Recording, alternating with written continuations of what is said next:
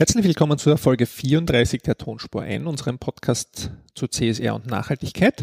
Mir gegenüber sitzt Annemarie Harand. Und ich bin Roman Mesicek und wir freuen uns äh, auf unsere fünfte Sonderausgabe zum Thema nachhaltiger Konsum. Heute auch wieder mit einem spannenden Gast. Aber mehr sei noch nicht verraten. Nein.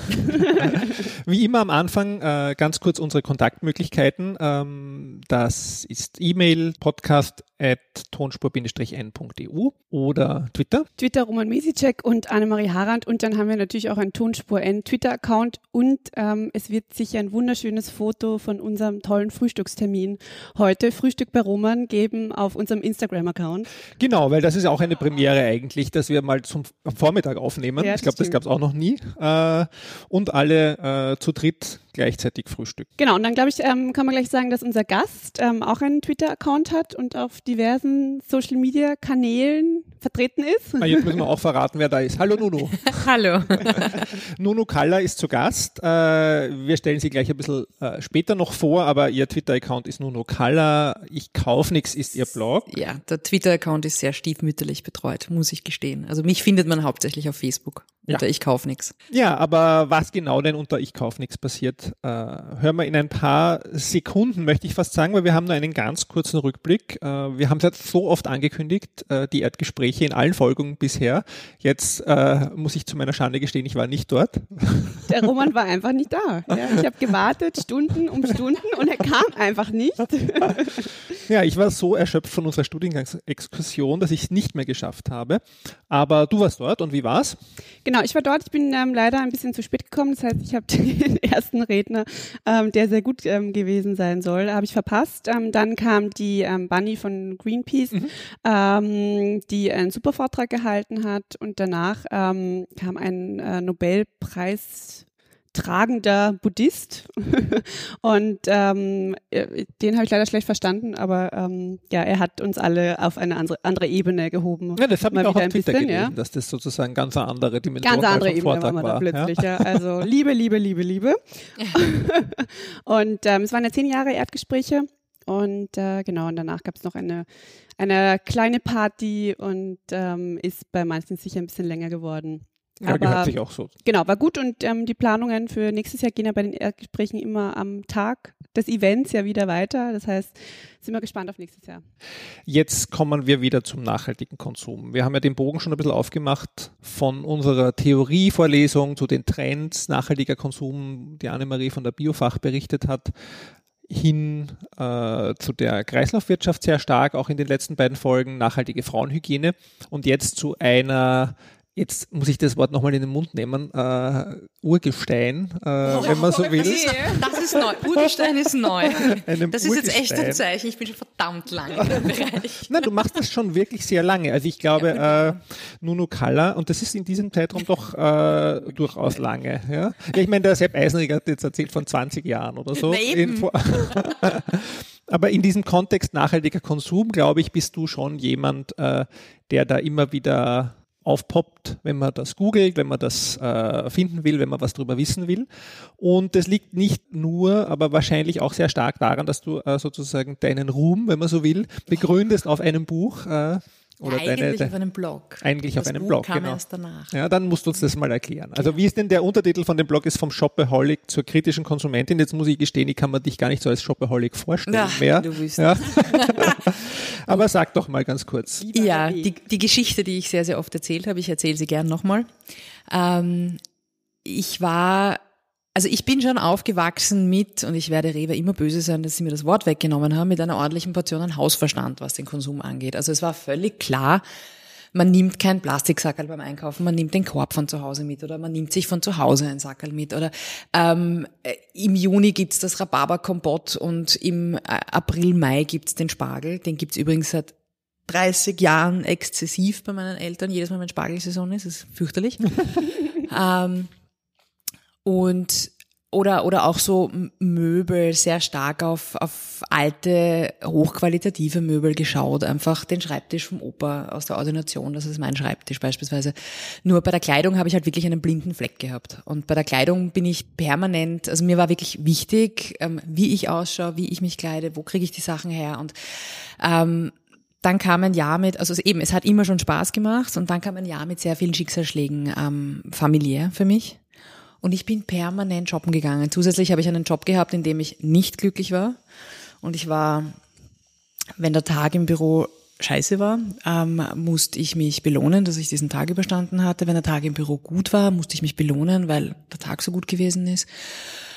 Ich war permanent, permanent ähm, bei den üblichen großen Fast Fashion Verdächtigen und ähm, habe selber schon aber gemerkt, da rennt jetzt was falsch, da verarbeite ich was nicht oder falsch. Und ähm, das Ganze ist dann losgegangen eigentlich durch einen Streit mit meinem Ex-Freund, wie so oft, ähm, der gemeint hat, ich sei nicht konsequent. Er hat aber auch immer gesagt, ich bin so stur, also den Unterschied hat er mir nie ganz erklären können. Und ähm, da ist in mir dann diese Idee gewachsen, so, okay, ich, ich, ich habe genug Kleidung für die nächsten fünf bis 15 Jahre. Ähm, ich brauche mir jetzt eigentlich ein, ein Jahr nichts Neues kaufen und ähm, wenn ich das schon mache, das allein ist ja keine Leistung, meinem Bruder passiert das regelmäßig, ähm, dann schaue ich mir an, wo die Sachen herkommen, weil ich sitze ja an der Quelle. Ich habe damals bei Global 2000 gearbeitet. Wie wir alle wissen, die NGO-Szene in Österreich ist klein. Man kennt sich untereinander, das heißt, ich wusste, an wen wende ich mich, wenn ich Hintergrundmaterialien zu dieser oder jener Kampagne haben möchte, wenn ich da mehr Informationen haben möchte.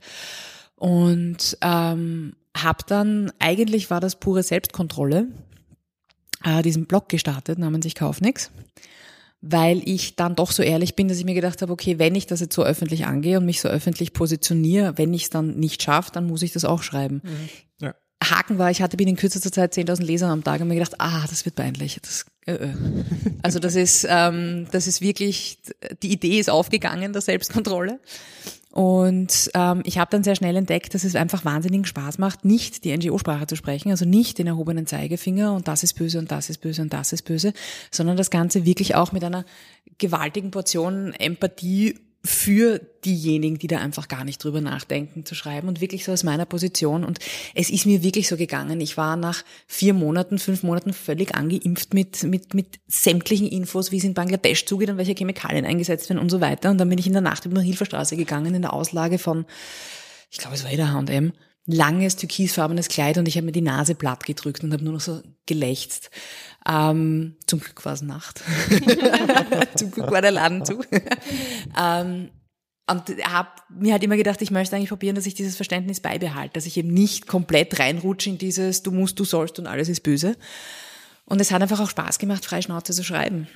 Ich meine, das ist, das ist sozusagen, weil du sagst, kein erhobener Zeigefinger, aber du bist schon, bist schon sehr streng auch. Äh, ich bin immer strenger. Ich bin immer strenger geworden. Also ganz Blog. am Anfang war es nicht so. Ganz am Anfang habe ich mir halt gedacht, okay, ich finde das ziemlich geschissen, was ihr macht, aber habe mich voll auf die Alternativen, ich weiß, böse Worte, es tut mir leid, ähm, habe mich voll auf äh, die Alternativen gestützt. Was kann ich eigentlich anders machen? Was, wo gibt's fair produzierte Mode? Wie schaut's aus mit Secondhand? Was ist mit selber produzieren? Habe mir in dem Jahr auch die Aufgabe gestellt, ich stricke mir einen Pullover selber und ich nehme mir ein, ein Kleidungsstück selber. Ähm, das Stricken, ähm, ich sage jetzt immer, ich hänge an der Nadel, also ich liebe Stricken, aber das mit dem Nähen und mir, das ist mehr so eine Hassliebe geworden. Also das war und ähm, aber einfach um selber zu merken, welche Arbeit da dahinter liegt und wie viel, wie viel Denkkraft und wie viel Fluchen da eigentlich hineingeht. Und ähm, bin erst gegen Ende so richtig, eigentlich richtig sauer geworden auf, auf, dieses, auf dieses ganze Konsumsystem, Massenindustrie und so weiter. Und bin da schon strenger geworden, das stimmt. Gerade jetzt, fünf Jahre später, mein letzter Blogbeitrag ist eigentlich nur noch ein Wutausbruch. Finde ich super, übrigens unbedingt lesen. Beim Herfahren habe ich ihn noch gelesen. Also wirklich stärkste Empfehlung. Und ähm, gegen Ende, gegen Ende des Projekts ist, ähm, ähm, hat sich eben ergeben, dass ich bei Kiepenheuer und Witsch das Buch schreiben kann. Und das hat zu meiner großen Überraschung wirklich sehr eingeschlagen. Also das war ein größerer Erfolg als erwartet, auch für den Verlag. Und ähm, habe dann unmittelbar danach noch dazu ähm, die Konsumentensprecherstelle bei Greenpeace bekommen. Das heißt, das war dann wirklich so ein richtig schöner, Pass. runder, passender, runder Weg, wo ich eben auch die Detox-Kampagne betreut habe, die in meinen Augen eine der beiden weltweit erfolgreichen Textilkampagnen ist, mhm. was mich sehr stolz gemacht hat. Ja, und so bin ich wirklich in dieses ganze Konsumthema weiter tiefer reingerutscht. Also die, die Textilien sind immer noch ähm, mein Herzensthema. Aber durch die Konsumentensprecherei, Konsumkampagne bin ich auch ähm, stark in, in, in Lebensmittelbereich reingegangen, in Grundsätzlichkeiten zu nachhaltigem Konsum und ja, ja, mhm. es ist, es ist mein, mein Leitthema. Und ich, ich bezeichne es aber selten als nachhaltigen Konsum, weil ich finde wirklich ganz viel davon ist schlicht und einfach Hausverstand. Mhm. Aber darf ich was fragen zu diesem psychologischen Radl, äh, das du beschrieben hast mit der Belohnung ja. äh, für was Positives oder auch sozusagen dem, dem Trost für einen mhm. schlechten Tag?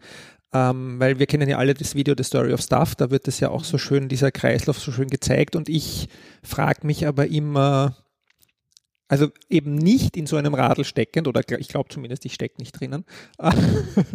Nuno schaut sich ich gerade um. Schallplatten. oh je, erwischt.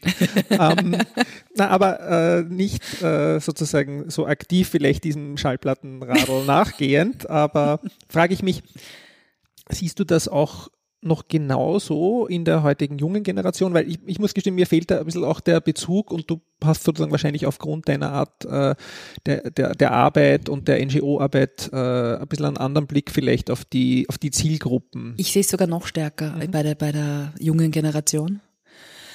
Dass da eine noch viel größere Gefahr ist, dass ähm, die Hauptidentifikation durch Konsum stattfindet. Mhm. Also du bist, was du hast, du bist, was du kaufst. Und ähm, da, da ist einfach, da sind die, die, die sozialen Medien sind da wirklich einerseits eine ganz tolle Demokratisierung des Ganzen, auf der anderen Seite ein unglaubliches Konsumtool. Also wenn du den neuesten, heißesten, ich sag's jetzt nicht. Darf man bei uns sagen. Scheiß, auf ähm, Instagram siehst von irgendeiner tollen Bloggerin, die 37 Millionen Follower hat, dann musst du auch diesen Lippenstift, diese Augen Braun, Füller, bla haben. Ähm, da wird wahnsinnig viel angeheizt. Und es geht einfach viel schneller. Es geht alles viel schneller. Ja. Oder? Ich meine, früher, keine Ahnung, ja. ähm, hast du dann mal irgendwie die Markenschuhe, hast du dann mal zwei Jahre getragen als Jugendliche und genau. jetzt musst du dann aber alle zwei Monate genau. Genau, Trend gehen, wenn dann rosa oder eben, wie du auch schreibst, mit den verschiedenen Trendfarben, ja, genau. und dann musst du alle Schuhe im Schrank haben. Das, das, ja, das ist zum Beispiel, das kenne ich seit vier, fünf Jahren, wie bewusst, dass Pantone die Trendfarben herausgibt, wo ich mir denke, Hä? Wirklich? Pantone ja. gibt die Trendfarben heraus? Pantone gibt seit Jahren ähm, die Trendfarben fürs Folgejahr raus. Ähm, und Pantone hat Anfang letzten Jahres gesagt, äh, Himmelblau und, und ähm, Babyrosa quasi. Schau jetzt in die Läden. Mhm. Es ist alles Pastell. Dieses Jahr, Anfang des Jahres, haben sie gesagt, ähm, so ein leuchtendes, also ich nenne es Froschgrün. Und ähm, eine andere Farbforscherfirma, das war ein Artikel auf FAD, hat gesagt, na, es muss, es muss glitzern und glänzen und, und, und, und Roségold und, und Glitzer und so weiter. Und da habe ich eben im Blogbeitrag ähm, geschrieben, okay, nächstes Jahr werden wir alle wie Frösche auf Speed herumrennen. Also es ist, es ist wirklich, schon, es wird da einfach Leute sehr viel vorgegeben. Es wird furchtbar, oder? Ich meine, dieses Grün steht ja keinem. Ja, das Grün deiner Lampe, die Lampe, er hatte, der Roman hat eine sehr grüne Lampe in seinem Wohnzimmer, da passt sie wunderbar hin. Du bist an meiner Haut. äh, ja. Ich habe gedacht, genau, Roman kennt sich mit dem Konsum nicht aus und hat die Trendfarbe in seinem Wohnzimmer stehen. Mehr sage ich dazu jetzt nicht. also das ist schon, da wird, da wird sehr, sehr, sehr viel angeheizt. Mhm. Und ähm, ich beschäftige mich momentan, ich, ich, ich gehe jetzt auch einen, einen Schritt weiter, auch von diesem Konsumthema ausgehend, von den Textilien, einen Schritt weiter nach innen zum Körper mhm. und ähm, zu dem, was eigentlich industriell oder von Medienseite, von Wirtschaftsseite wirklich vor allem Frauen eingeredet wird, damit sie kaufen, weil 80 Prozent aller Konsumhandlungen sind weiblich. Das heißt, lieber Roman, du kannst dir deine Uhr und das Auto aussuchen, den Rest entscheidet die Freundin. ähm, das ist erwiesenermaßen so. Es sind wirklich 80 Prozent der Konsumhandlungen werden von Frauen getätigt. Das heißt, man muss Frauen dazu bringen, dass sie, dass sie einen Need haben, dass sie kaufen wollen. Und das funktioniert am besten, indem man ihnen einen Mangel einredet. Und so funktioniert die ganze Modeindustrie, so funktioniert die ganze Beautyindustrie, ähm, Diätindustrie, ein Milliardengeschäft da ist einfach sehr, also Konsum ist etwas, was sich immer wieder durchzieht und eigentlich ähm, bis hin zum Selbstwert von Menschen. Mhm. Und das finde ich sehr schwierig. Wie siehst du die ähm, ganze Fair Fashion Szene, so die letzten fünf bis zehn Jahre? Bunt. ähm, also wie ich angefangen habe, mich damit zu beschäftigen, war ich völlig überwältigt davon, was für ein riesiges Angebot es gibt. Aber es ist, und das muss ich mir selber auch immer wieder ins Hirn hauen, es ist eine Nische und es wird auch eine Nische bleiben, schlicht und einfach aus ähm, Ressourcengegebenheiten. Also es gibt, ähm, was die Bio-Baumwolle als Beispiel angeht, am Weltmarkt ist der Anteil, also die höchste Zahl, die ich je gelesen habe, war knappe zwei Prozent. Wahrscheinlich ist es weit drunter, also 0, irgendwas Prozent der weltweit produzierten Baumwolle ist biologisch. Es ist mehr im Handel, finde ich auch lustig. Also da wird auch sehr viel Schindluder getrieben. Ähm, und damit ist aber klar, allein schon mit dieser Zahl, dass es einfach eine Nische ist. Aber in dieser Nische rumpelt es ganz gewaltig und, und passiert viel ich als Urgestein, die sich jetzt seit fünf Jahren damit beschäftigt, ähm, habe auch sehr viele Firmen wieder aufgeben sehen. Es ist nicht einfach heutzutage. Es ist schwierig. Ähm, ich sehe momentan den allergrößten Trend ähm, Richtung Secondhand und Upcycling. Also ich glaube, das Secondhand, ich kenne es aus den, ich war vor zwei, drei Jahren in den USA und da hast du wirklich wie die Schwammerl aus dem Boden wachsen dort die Second-Hand-Läden, weil die Leute einfach so viel Zeug haben, dass sie es wieder irgendwie loswerden müssen. Und ähm, ich glaube, und ich glaube, dass das wirklich die Zukunft ist. Und äh, Tauschpartys, Tauschpartys, ich liebe Tauschpartys. Die veranstalte ich auch selbst regelmäßig. Mhm. Und das ist nämlich äh, zusätzlich, wenn du es im kleinen Kreis machst, ein unglaublicher lustiger Abend unter Freundinnen ähm, mit meistens relativ viel Prosecco, also Klischee ole. Ähm, aber auch wirklich, ich habe tolle, tolle getauschte Sachen bei mir im Schrank hängen. Wirklich macht echt Spaß. Und, und damit kommst du den ganzen Konsumrat eigentlich komplett aus. Mein Kleiderkasten momentan ist um locker ein Drittel angewachsen im letzten Jahr weil einfach so viele, weil ich so viele Tauschsachen habe und die aber auch wieder den Weg weitergehen werden. Also jetzt habe ich mir gedacht, jetzt habe ich wirklich gerade ein bisschen viel, jetzt werde ich wieder radikaler ausmisten, geht auf die nächste Tauschparty und so macht das einfach, so dreht das seine Runden und du bist aber aus diesem Konsumkreislauf draußen und das ist was, was mir wahnsinnig gut gefällt. Mhm. Aber ist das was für die für die Breite? Ist das nicht auch nur wieder sozusagen eine, eine neue Nische, die sich aufmacht? Ich äh, halte Secondhand für breitenwirksam. Mhm. Ich sehe es ja auch in den USA, die in Konsumthemen immer uns voraus sind, dass es breitenwirksam ist. Ähm, allerdings braucht es da noch ganz, ganz, ganz viel Bewusstseinskampagne, dass ähm, und vor allem in, in ähm, einkommensschwächeren Schichten, dass es nicht weniger wert ist, nur weil es nicht neu ist. Weil das, das ist, das ist ganz tief verankert in den Köpfen mhm. der Leute. Mhm. Und wir haben das in den letzten Folgen, äh, weil mir geht es immer noch um diese, wie verändert man sozusagen den Konsumprozess an und für sich. Äh, jetzt immer wieder dann diskutiert Verbote gegen Bewusstseinsbildung oder gegen oder und Bewusstseinsbildung. Ja. Ähm, was muss man verbieten noch? Ähm, oder oder ja, ich, du bist schon, also ich möchte das nochmal sagen, du bist schon sehr streng mit den Unternehmen in deinem Blog, was ich auch gut finde. Ja, weil ich glaube, da, da ist eine starke es, Rolle. ans Bein zu pissen, ähm, aber was müssen wir denen verbieten sozusagen? Oder was müsste man denen verbieten? Das oder darf man denen was verbieten? Das ist eine Frage, vor der ich, vor der ich auch momentan stehe. Ähm, weil es mich wahnsinnig ärgert. Weil ich mir denke, ähm, zum Beispiel, den Grünen wird ja immer wieder von, von anderer Seite vorgeworfen, sie seien ja die Verbotspartei, sie wollen ja nur die Verbote. Und ich denke mir manchmal wirklich, muss man wirklich alles verbieten, damit die Leute einfach nur noch die nachhaltige Wahl haben, damit es einfach gar keine anderen Alternativen mehr gibt, als die, die ein bisschen besser ist als der momentane Wahnsinn? Oder kommen sie von selbst drauf? Und ähm, ich bin mir da einfach nicht sicher. Also ich denke mir, eigentlich fände ich es, also was, was, was ähm, Umweltmanagement angeht, bin ich sehr stark für Verbote. Also ich bin einfach für, für ein viel, viel, viel, wir haben in der EU schon ein relativ strenges Chemikalienmanagement. Ich mhm. wünsche mir, dass das noch viel strenger ist, weil da das ganze Importthema noch ein recht schwieriges ist. Ähm, aber es gleichzeitig wird das, glaube ich, nur funktionieren, wenn aus den Köpfen der, ähm, der, Leute endlich diese Gedanken rausgehen, von wegen Bio ist teurer. Bio, Bio kann teurer sein, muss aber nicht. Und ähm, wieder dieser gesamte Lifecycle mitgedacht wird. Mhm. Weil wenn man, wenn man sich dann ein teures Produkt kauft, das aber zehn Jahre hat, sei es ein Sessel oder, oder ein, ein Besteck oder was auch immer, das haben die Leute inzwischen ja auch nicht mehr so lange. Ich habe das aus den 50er Jahren von der Mutter meiner Nachbarin, ja. Mhm. Ja, ich glaube einfach gerade, ähm, auch weil du die Detox-Kampagne schon erwähnt hast, also das ist ja einfach eine Riesensauerei. Das ist ja den Leuten überhaupt nicht bewusst mit den Chemikalien in der Kleidung. Mhm. Das ist ja, also da fängt es ja mal an, dass, also da, da ist jetzt nicht mal das Thema ähm, wirklich Arbeitsbedingungen, ja, was vielleicht schon ein bisschen bei den Leuten mhm. angekommen mhm. ist, dass es vielleicht nicht so super ist, wenn ein T-Shirt drei Euro kostet, aber einfach diese, diese Grundchemikalien, vor allen Dingen, ich meine, wir haben uns halt bei der Unterwäsche nochmal speziell damit beschäftigt und da, ja. da gibt's ja einfach auch in der Detox-Kampagne ja auch die, die einfach wirklich krassen Werte, wo es ja einfach um Gesundheitsgefährdung geht. Ja, ja, also das ist und, und das, also natürlich, da bin ich, ich ja wieder die pro verbote Frau. Also das ja, ich, ich, ich, mir, kann nicht sein. Das, ich das mir kann wirklich nicht sein, dass da dass Chemikalien in Kleidung erlaubt sind. Das kann es eigentlich nicht sein. Ja, sag doch mal ein bisschen was dazu. Ich, also was die Verbote angeht, ich kann, ich, ich tue mir schwer damit, allgemein zu sagen, ähm, ich bin pro Verbote. Ähm, weil es, weil es, glaube ich, auf sehr viele Menschen sehr vormunderisch, vormundhaft, wie ist das Wort, keine Ahnung, ähm, wirkt und damit einen entgegengesetzten Effekt auslösen kann. Und das finde ich halt das Schwierige dran. Da denke ich mir, nein, bitte Leute, dann kommt's halt drauf, dann bieten wir euch wirklich gute, kostengünstige Alternativen an. Also mein, für mich ist der Idealfall, das Zeug, egal was es ist, kostet genauso viel, ist besser und die Leute kommen eigentlich erst im Nachhinein drauf, dass es besser ist. Und ähm,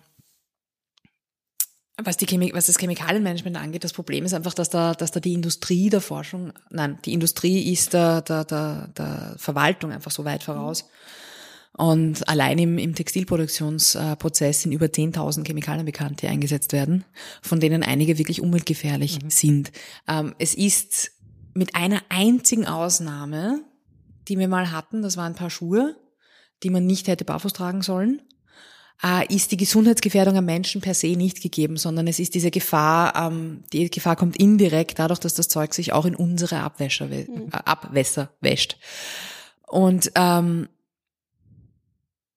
da das ist, das ist ein, ein, ein, ein ewiges Fuchs- und Hase-Spiel, weil, weil kaum wird eine Chemikalie verboten, wird eine andere ähm, eingesetzt. Da gibt's vielleicht noch nicht genug Forschung dazu. Bestes Beispiel ist jetzt nicht aus dem Textilbereich, sondern, sondern aus dem Plastikbereich, BPA. BPA sollte inzwischen jedem ein Begriff sein. Und BPA hat vor Jahren, ich glaube, das war 2000 acht, neun, zehn, sowas, also wirklich lange her, ähm, Global 2000 aufgedeckt, dass das in Babyschnullern drinnen ist und dass das schädlich für die, für die Kinder ist. Das wurde wirklich von Österreich ausgehend, vom Stöger ausgehend damals, ist das durchgeklopft worden bis zum mhm. EU-Verbot.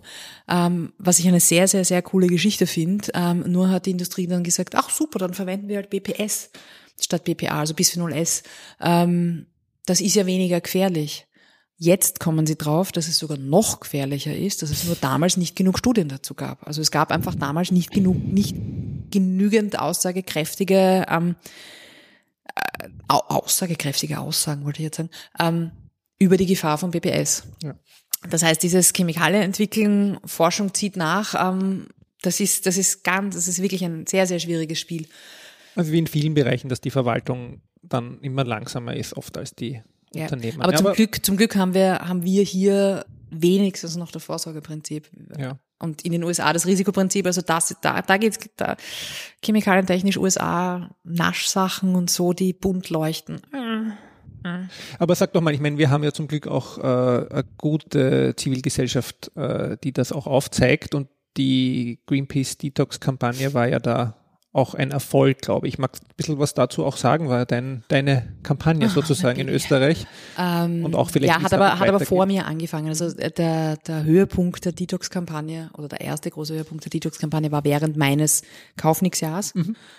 Und das war, das war einer der Momente, wo es mich wirklich gewaltig gerissen hat. Da wurden, das Konzept war nämlich so, dass in ähm, vielen, vielen Ländern gleichzeitig ähm, Textilien gekauft wurden, getestet wurden und zwar doppelt getestet wurden von externen Labors. Greenpeace hat zwar ein eigenes Labor, aber von wegen Greenpeace testet im eigenen Labor und findet dann böse Sachen, hahaha.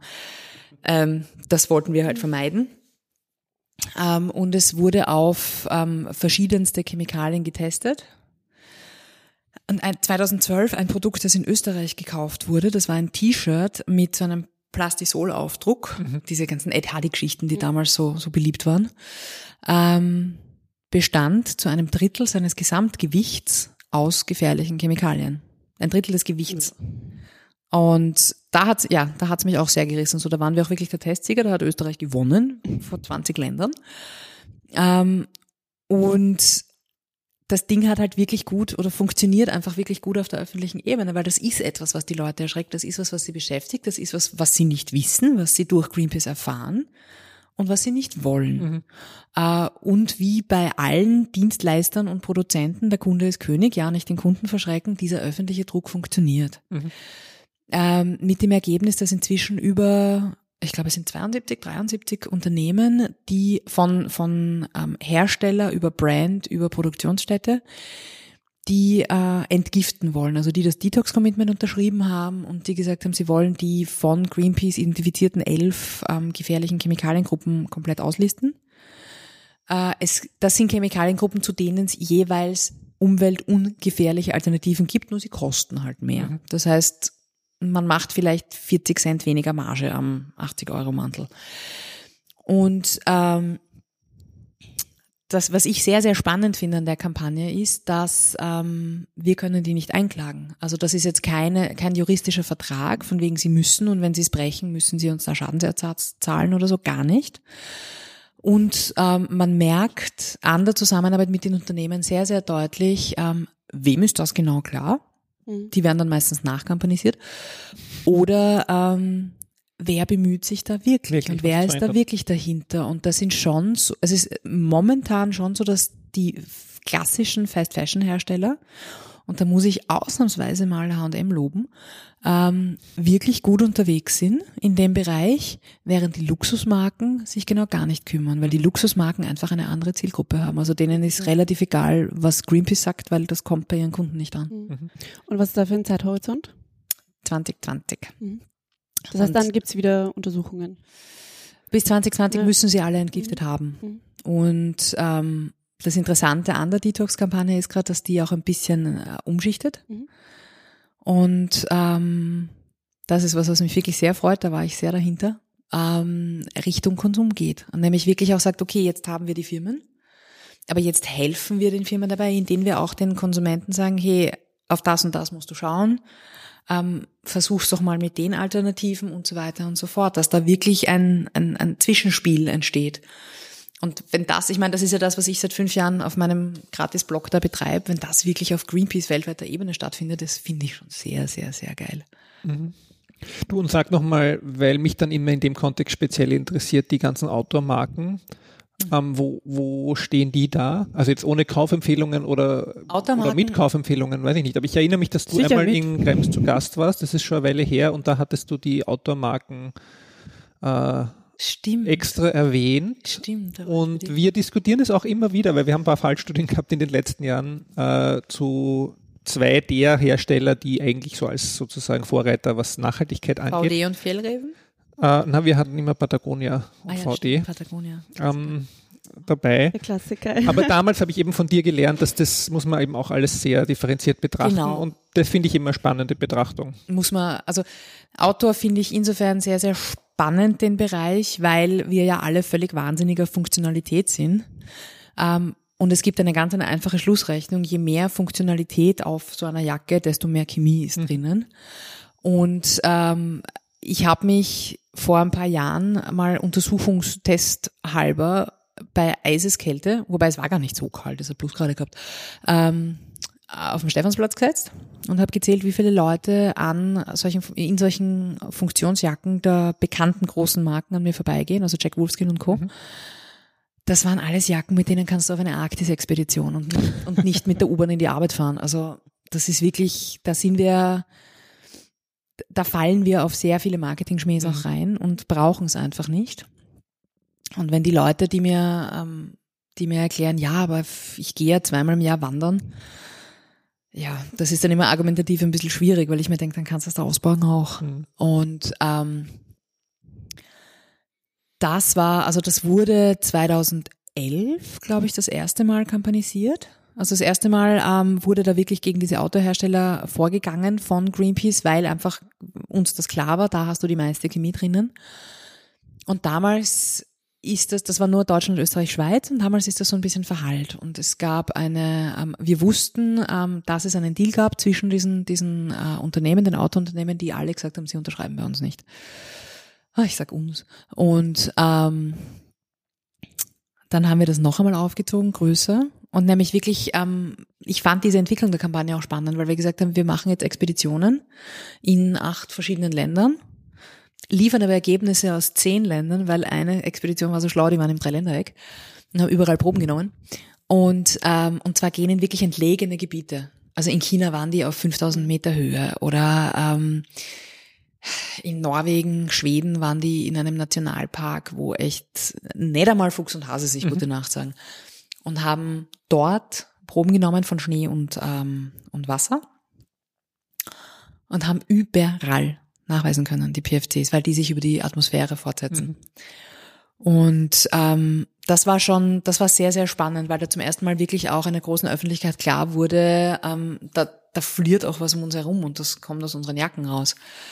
Und da haben dann schon, da sind dann einige Unternehmen, die sowieso bereits ähm, diese Entwicklung erkannt hatten und am Weg ähm, in diese Richtung waren, haben dann auch auf unser, auf, auf unser Eingreifen hin diesen Weg beschleunigt, mhm. was mich sehr, sehr freut. Und da hat der Kunde wirklich, oder die Kundin, wirklich Macht, weil gerade in Outdoor-Läden reingehen und sagen, ich hätte gern was PFC-frei ist, das wirkt. Das mhm. wirkt wirklich. Ja, und ich meine, manche können es, ich bin ganz stolz, nicht vielleicht nicht verhindern, aber ich bin ganz stolz auf mich, weil heuer war es ja auch sehr kalt teilweise. Und ich habe mir dann wirklich über ein, zwei Wochen hinweg immer wieder dieselbe Webseite von einem Outdoor-Hersteller mit einer schönen warmen Jacke angesehen, die aber auch schön teuer war. Anschauen, die aber auch schön teuer war. Und das war so, eigentlich war bei mir der ökonomische Effekt, dass ich sie nicht gekauft habe. Und nach zwei Wochen war es dann eh nicht mehr so kalt. also es war ja, man muss es irgendwie lösen.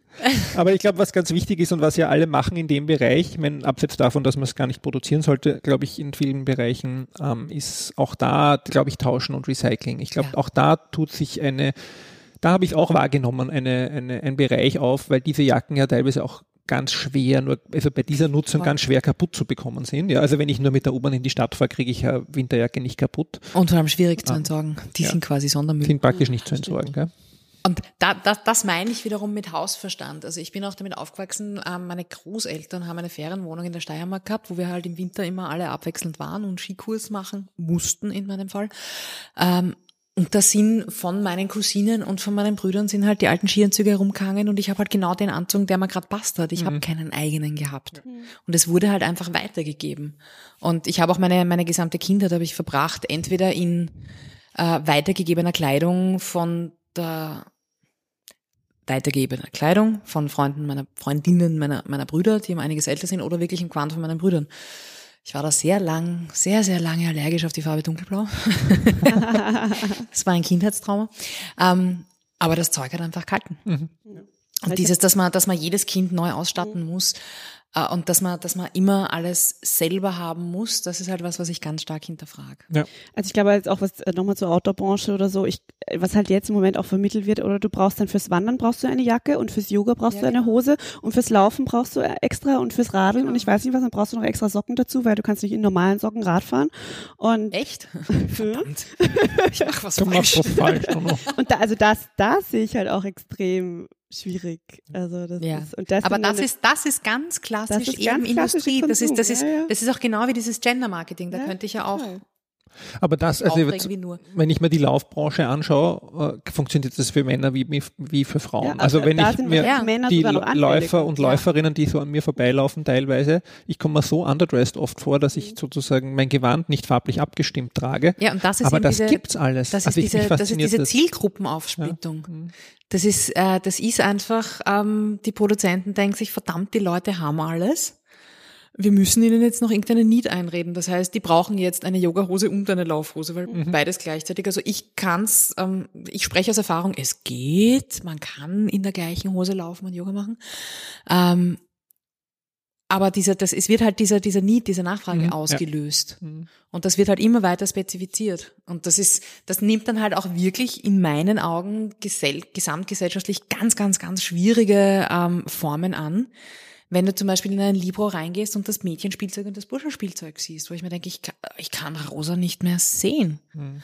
Und, Aber das, das ist, ist, und das ist nur die, diese Zielgruppenaufteilung, damit ja. die Leute mehr Geschäft machen. Naja, ich bin jetzt vielleicht nicht ganz bei dir. Ich glaube schon, dass das Marketing da sehr, sehr gezielt vorangeht, aber da spielt natürlich auch Tradition eine Rolle, oder? Ich meine, hast du nicht den Eindruck, dass auch, ich meine, ich weiß schon, wir sind jetzt vielleicht eine andere Generation, aber wir, wir leben ja auch in unserer Blase hier, in unserer kleinen Ökoblase. Aber wenn du sozusagen woanders hinschaust, da geben, werden schon Verhaltensmuster natürlich auch weitergegeben und da gibt es sozusagen diese Rollenbilder, ja. denen wir sozusagen nicht entkommen können und die nutzt das Marketing natürlich auch wieder aus und verstärkt es. Also das verstärkt sich gegenseitig wenn über Generationen den Mädchen, jetzt kommt der feministische Part, wenn über Generationen den Mädchen eingeredet wird, ähm, dass sie die Prinzessin sind und dass sie so quasi zuschauen dürfen und dem Burschen eingeredet wird, dass sie der Held sein müssen und dass sie kämpfen müssen, ja, dann ist das irgendwann drinnen und dann wird das nicht mehr hinterfragt. Und genau dieses nicht mehr hinterfragen und gleichzeitige äh, das Ausnutzen dieser Tatsache von, von Produzenten, durch Produzenten, ähm, das finde ich dann halt wirklich schwierig. Mhm. Das finde ich wirklich sehr, sehr, sehr anstrengend. Ich sehe es an meinen Neffen und Nichten. Und ich meine, ich habe, ich kann mich erinnern, wie gesagt, ich bin, ich bin eigentlich als dritter Bur aufgewachsen. Das hat meine Mutter hat da nicht so wirklich rasend differenziert. Ähm, und es gab halt so Riesenkisten voller, voller Lego durcheinander. Und ich habe da mit meinem Bruder die wildesten Sachen gebaut. Also irgendwie Häuser für meine Bärenwaldfiguren und was weiß ich was. Ähm, und jetzt gehe ich ins Geschäft und sehe, es gibt Lego für Mädchen und sehe meine Nichte vor mir, die wahrscheinlich darauf bestehen wird, dass sie Lego für Mädchen kriegt. Und ich mir denke, wo, was? Lego ist dazu da, die eigene Fantasie anzu, ähm, anzukurbeln und dass du wirklich aus bunten Steinen dir selber etwas baust und nicht mit fertigen Bastelanleitungen. Also da gibt es ja nur noch diese fertigen Sets und dann wieder rosa. Und ich mir denke, das ist reines Ausnutzen.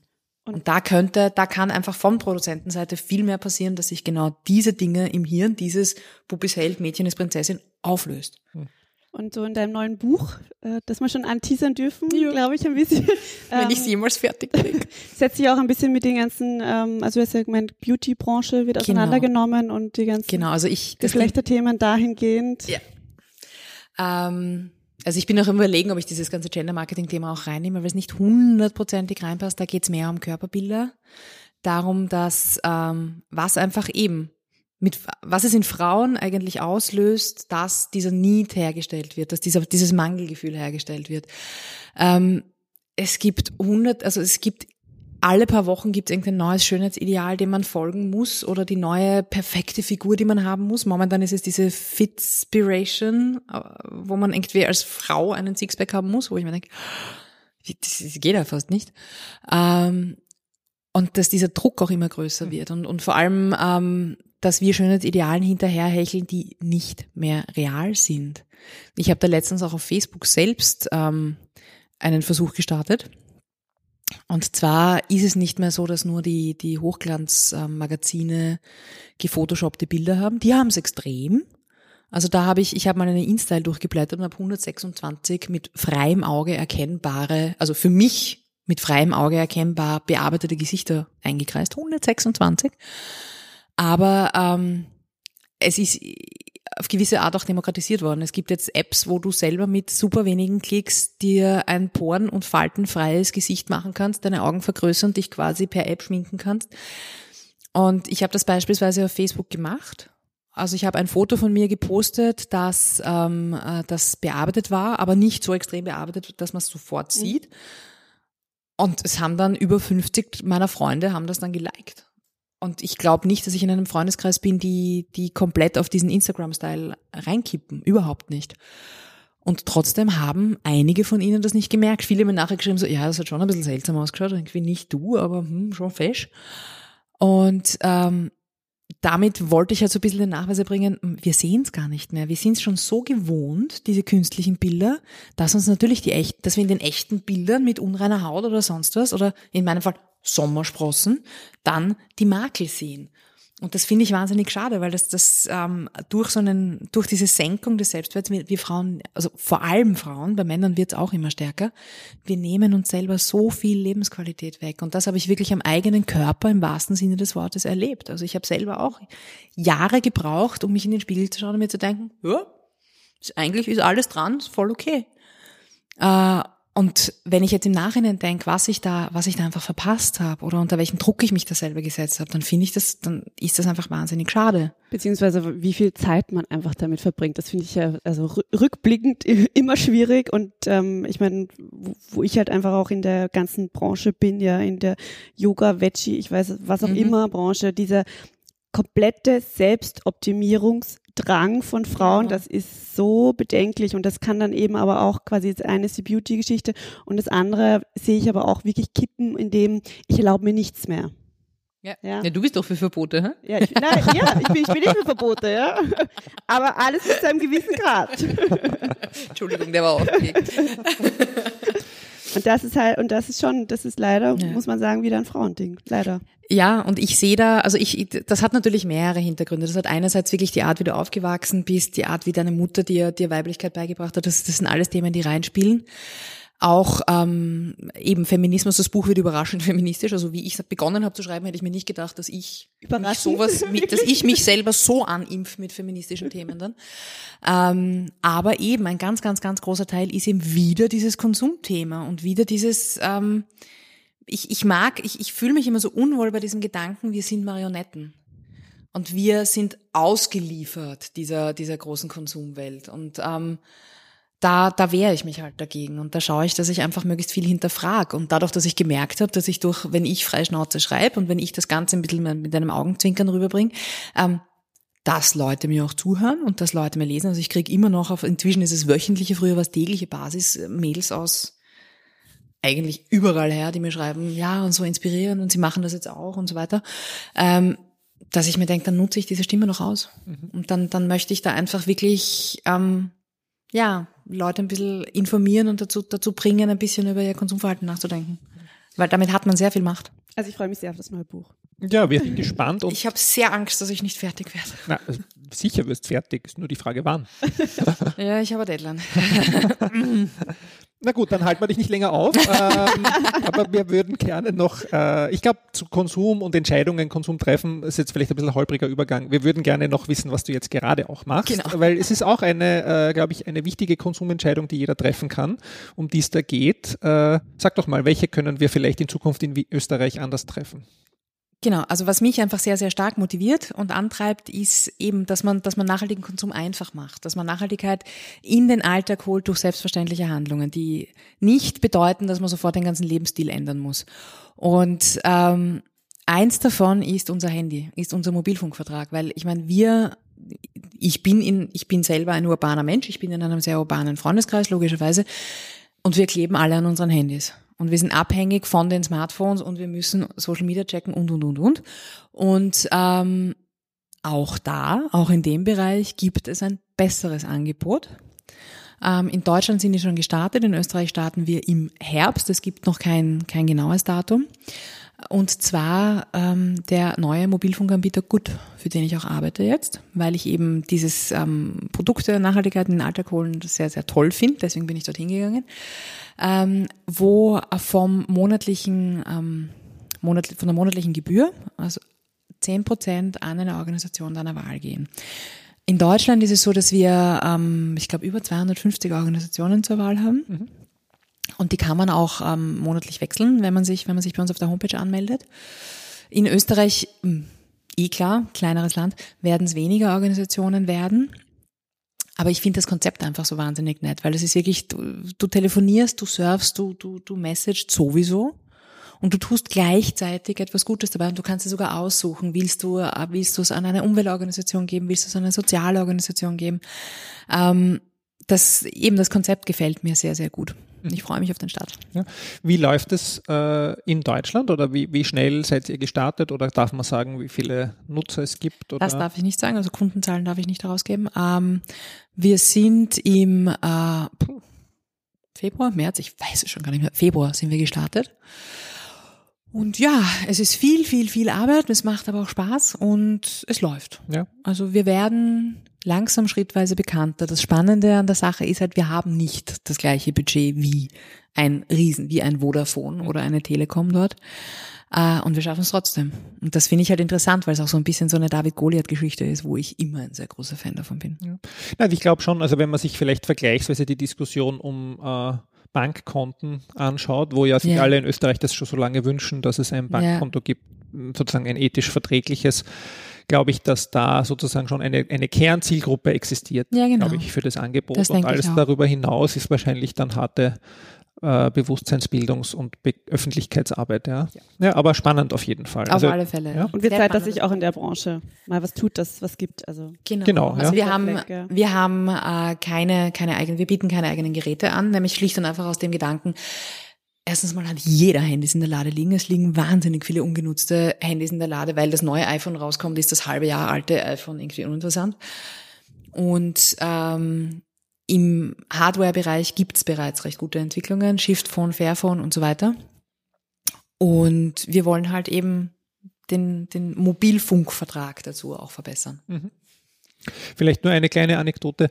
Da funktioniert ja das äh, Gebrauchtkaufen eigentlich ganz gut. Äh, ich bin gerade beim Gebraucht-Handy kaufen und äh, habe Ja, da hab eine Weile recherchiert und da eigentlich äh, findet man sehr viel äh, Angebot und auch dann gecheckt, also von Resellern, Mhm. also mit Garantie und weil wir Genau. vorher über die Kleiderkreisel und sonst was gesprochen haben, glaube ich, nicht, dass das jetzt sozusagen nicht dazu führt, dass sich viele Leute weniger ein neues kaufen, aber wenn man sich auch anschaut, wo die Preisspirale hingeht bei neuen Mobiltelefonen, glaube ich, ist für viele einfach ökonomisch nicht mehr anders äh, möglich.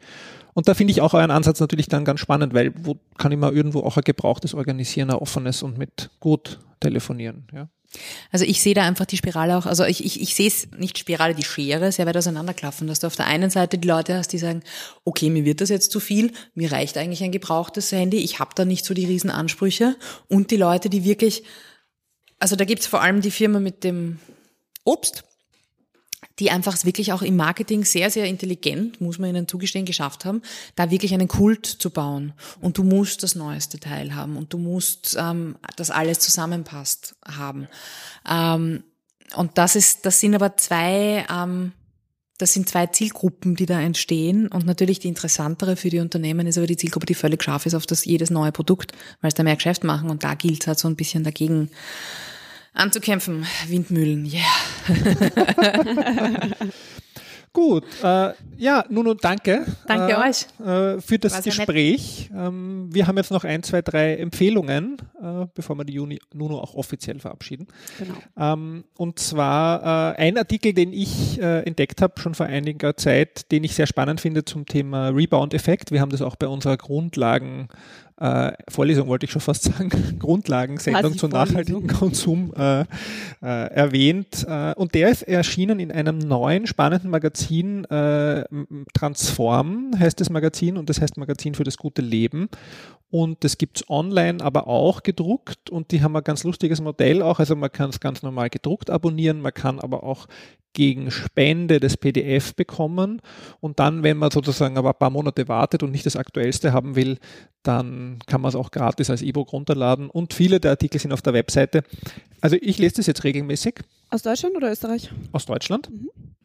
Und äh, auch von enorm wissend, wie schwierig es ist mit äh, Magazinen, äh, ich möchte nicht mal sagen, Geld zu verdienen, sondern überhaupt zu existieren, ähm, möchte ich das unbedingt empfehlen und sie haben wirklich gut, also spannende Artikel, immer aus dem Nachhaltigkeitskontext, auch Konsum äh, immer wieder und dieser Rebound-Artikel äh, war sehr spannend. Also im Kern geht es um Rebound-Effekt und Digitalisierung, äh, Industrie 4.0 ein wenig, was das bedeutet und ob das denn wirklich alles äh, der Allheilbringer ist, die Digitalisierung für uns, ja? wo wir uns wahrscheinlich einig sind, dass es nicht so ist. Ja? Und dann habe ich noch zwei Podcast-Empfehlungen. Eines ist ein äh, Hörer, ich weiß nicht, ob wir ihn inspiriert haben, aber in seiner äh, ersten Folge hat er uns als erstes empfohlen. Oh, danke. Fabian Österreicher ähm, äh, hat einen Podcast gegründet, gestartet namens CS Yeah äh, und äh, das würden wir natürlich auch empfehlen, dass da alle rein reinhören. In seiner ersten offiziellen Folge, die ich auch verlinkt habe, äh, macht er sowas wie eine Presseschau. Das heißt, er sieht sich spannende Artikel zum Thema CSR und Nachhaltigkeit an ähm, und sagt halt, er schaut mal, wo es hingeht und wünscht sich auch viel Feedback und wir empfehlen ihn jetzt mal hier, äh, weil wir freuen uns, wenn es mehr gibt in dem Bereich. Und als zweites habe ich entdeckt einen englischsprachigen Podcast, äh, Sustainable. Ähm, da verlinke ich eine Folge mit Kate Raworth zu Donut Economics. Das passt auch wieder ganz gut zu nachhaltigen Konsum. Äh, einfach mal reinhören in das Konzept und diese zwei Herren, die diesen Podcast machen, versuchen immer so ein bisschen äh, mit britischem Humor dieses Nachhaltigkeitsthema aufzubereiten. Also ich habe jetzt nicht laut gelacht bei der Folge, aber man merkt schon, sie versuchen es irgendwie sozusagen ein wenig lockerer zu gestalten als viele andere und das finde ich äh, sehr reizvoll. Also diese beiden Links findet ihr in den Show Notes ähm, oder diese drei Links findet ihr in den Show Notes ja, zum Anhören und Weiterlesen. Ja. Und dann haben wir noch Veranstaltungsankündigungen. Genau, also du bist bei der EMAS-Tagung genau. am 7. Juni. Genau. Ja. Alle, die bis jetzt gehört haben, wissen dann auch, wann mein Geburtstag ist. Ich und wenn Sie mich dort sagen, treffen, ich wollte jetzt nicht sagen. können Sie mir gratulieren, aber es hören ja eh nicht alle bis zum Ende. und ähm, am 19. Juni Trigos-Verleihung und da gibt es auch ein Jubiläum, ne? 15 Jahre ich, Trigos? Ich glaube, es ist 15 oder? Jahre Trigos, genau. Ja. genau. Mhm. Okay, also da werden wir uns ähm, in dieser Runde auch wiedersehen. Genau, ja. haben uns fix vorgenommen. Und genau. Ich bin plus eins. Und äh, bei der nächsten Sendung ähm, werde ich auf jeden Fall dabei sein. Und ähm, haben wir auch wieder einen besonderen Gast. Ja. Gibt es dann zwei Überraschungen sozusagen da bei der zwei Überraschungen, Folge, ja. äh, die in 14 Tagen online ist. Und bis dahin wünschen wir euch alles Gute, schönes nachhaltiges Konsumieren oder nicht konsumieren oder Kleider tauschen. tauschen ja. ja äh, und eine gute Zeit. Tschüss von meiner Seite. Tschüss. Ciao.